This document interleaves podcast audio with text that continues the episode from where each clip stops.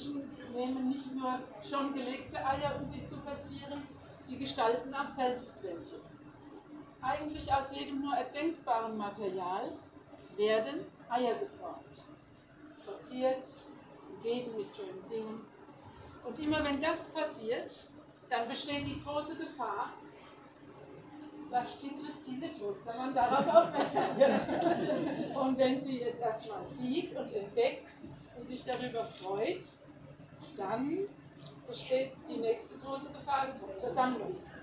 Und unsere große Freude ist, es kommt dann vielleicht auch hierher. Hallo und herzlich willkommen zu einer neuen Folge unseres Podcasts Zu Gast in der Vergangenheit. Der Podcast vom Museum Rheinheim. Wie schon gehört, soll es heute um unsere neue Ausstellung gehen, die vor etwa einem Monat eröffnet wurde.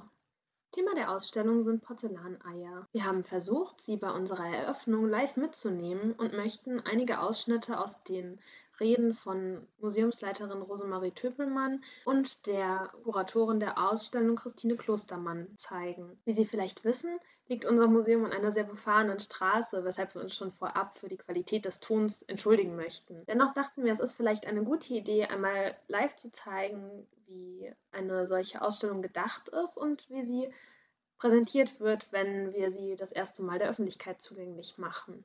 Nun wünschen wir viel Spaß beim Zuhören. Wir hoffen, Ihnen gefällt unser kleiner Einblick.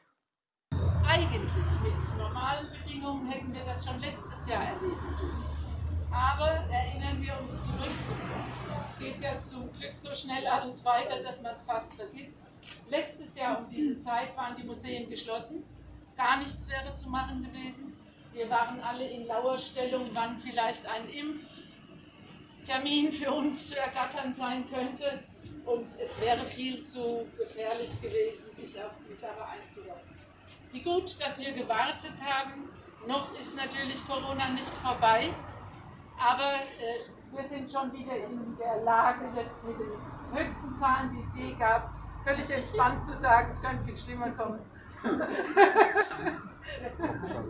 Und ja, wir lassen uns darauf ein und freuen uns drauf. Die aktuellen Hygienebedingungen finden Sie natürlich immer auf der Homepage unseres Museums. Christine Klostermann, die Kuratorin, ist nicht nur Eiersammlerin, sondern auch eine Mitarbeiterin in unserem Museum. Wir wissen auch, ja nicht nur schöne Eier mitbringen kann, sondern sie kennt das Museum ganz genau. Sie arbeitet hier mit. Sie weiß von jeder Vitrine, wie es ankommt, was da reinpasst, wie man es am besten macht. Nun würde ich gern das Wort der Sammlerin persönlich erteilen. Danke, danke, danke. Also vielen, vielen Dank für die ganz lieben Begrüßungsworte. Ich möchte Sie natürlich auch alle ganz herzlich begrüßen. Ich freue mich, wer heute hierher gekommen ist. Porzellaneier. Porzellan, es wurde dann auch in Europa das weiße Gold genannt, ist in Europa eigentlich etwas verhältnismäßig Neues. Die ersten porzellanartigen Gebilde wurden in China hergestellt und zwar 1600 vor Christus. Also eine lange Zeitspanne. Das wurde dann dieses Material, was die Chinesen da erfunden hatten, immer weiter verfeinert, bis es dann schließlich zu wirklichem Porzellan wurde, wie wir es heute kennen. Äh, in der Zeit nach den Entdeckungen war chinesisches Porzellan das Nonplusultra in Europa. Jeder Fürst, jeder, der es sich leisten konnte, hätte gerne chinesisches Porzellan gehabt.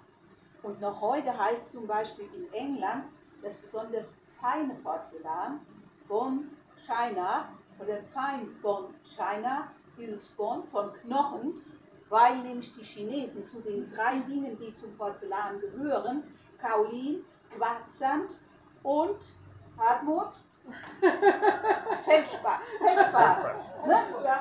ja, und Feldspat, mischen sie noch Knochenmehl dazu. Und dadurch sind sie in der Lage, ganz, wirklich hauchfeines, aber sehr haltbares Porzellan herzustellen, das fast durchscheinend ist. Deshalb haben sie also auch im Namen noch China. Ja, wie kommt das Porzellan zu uns? Zwei Namen muss man sich merken, Tschirnau und Böttger. Wobei Böttger eigentlich der ist, der viel vertrauter ist als der Name Tschirnau, aber die beiden haben zusammen angefangen und Böttger hat es nachher verfeinert. 1708 wurde die erste Porzellanmanufaktur überhaupt gegründet. Natürlich August der Starke, Meißen. Und die gekreuzten Schwerter sind noch heute das Kennzeichen dieser Manufaktur.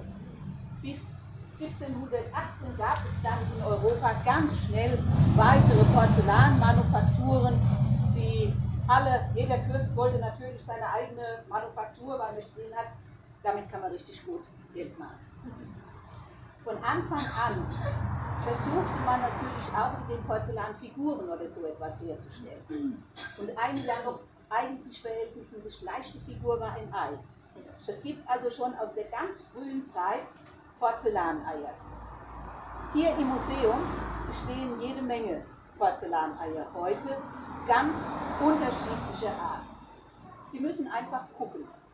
Wir beide haben im Gespräch beschlossen, dass wir nicht überall ein Zettelchen hinhängen, ob das ein Markenporzellan ist oder ob das nur eine Nummer hat oder ob es gar nichts hat.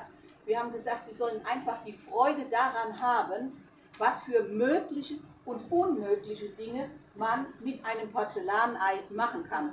Und Sie werden eine ganze Menge unmöglicher Dinge sehen. Äh, in dem Zusammenhang ist sicher das Wort Kitsch auch ganz wichtig. Denn äh, bei manchen Dingen gehen einem die Augen über, wie man also so etwas fabrizieren konnte und herstellen konnte. Äh, viel mehr will ich Ihnen gar nicht erzählen. Ich will Ihnen nur noch sagen, weil wir ja nun in einer sehr seltsamen Zeit im Moment leben und ein Krieg uns ja auch beschäftigt. In dem Herrenzimmer drüben stehen zwei Porzellaneier aus dem Ersten Weltkrieg. Das eine nur mit eisernem Kreuz, das andere auch noch mit Lorbeerkranz. Und hinten dran habe ich Ihnen vier Sachen gestellt. Zwei Postkarten zu Ostern von 1913. Hinten dran stehen zwei Bilder, vergrößert. Das sind auch Originalpostkarten aus dem Ersten Weltkrieg. Die eine Postkarte, wo Gebäude drauf sind, die wurde sogar wirklich postalisch verschickt. Wenn Sie sich das angucken, das werden Sie nicht für möglich halten. Und hinten drauf steht ein Text wie, liebe Lilly, wie geht es dir? Ich weiß gar nicht, was ich dem Kind zum Geburtstag schenken soll. Und dann eine solche Karte. Das lässt einem also ein bisschen erschauern. Sollten Sie nicht vergessen, mal hinzugucken. Ansonsten wünsche ich Ihnen einfach ganz viel Vergnügen. Wir haben Hasen, die miteinander lachen. Wir haben chinesische Eier. Wir haben äh, kostbare Eier. Wir haben auch weniger kostbare. Lassen Sie sich einfach verführen von all dem, was Sie sehen.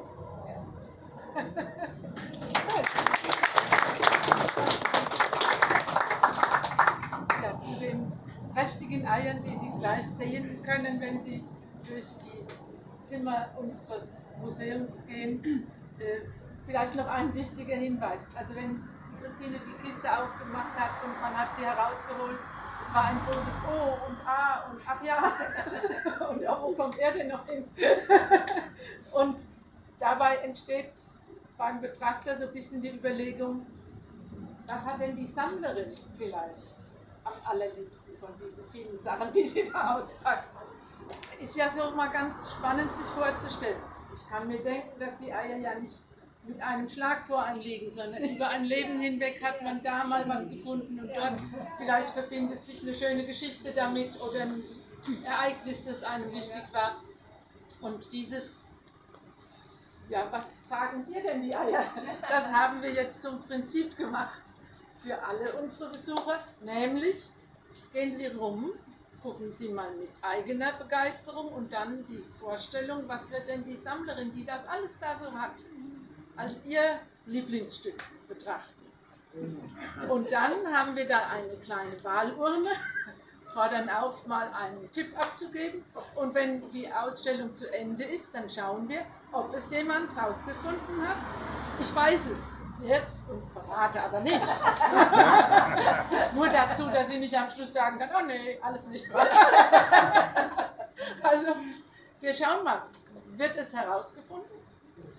Dann hat derjenige ja einen Preis verdient, sind es mehrere, wird gelost unter den richtig genannten und der Preis wird sein ein Frühstück mit Ei. Weil egal wie man sonst zu Eiern steht, ich denke, das hat jeder gerne. Die Ausstellung und auch das Gewinnspiel laufen noch bis zum 13. Juni. Solange können Sie die Eierausstellung noch im Museum bewundern. Unsere Öffnungszeiten sind wie immer sonntags von 14.30 Uhr bis 17 Uhr. Wir öffnen aber für Gruppen auch gerne nach Absprache außerhalb der Öffnungszeiten. Nun wünschen wir Ihnen zunächst frohe Ostern und hoffen, Sie sind beim nächsten Mal wieder dabei. Vielen Dank fürs Zuhören.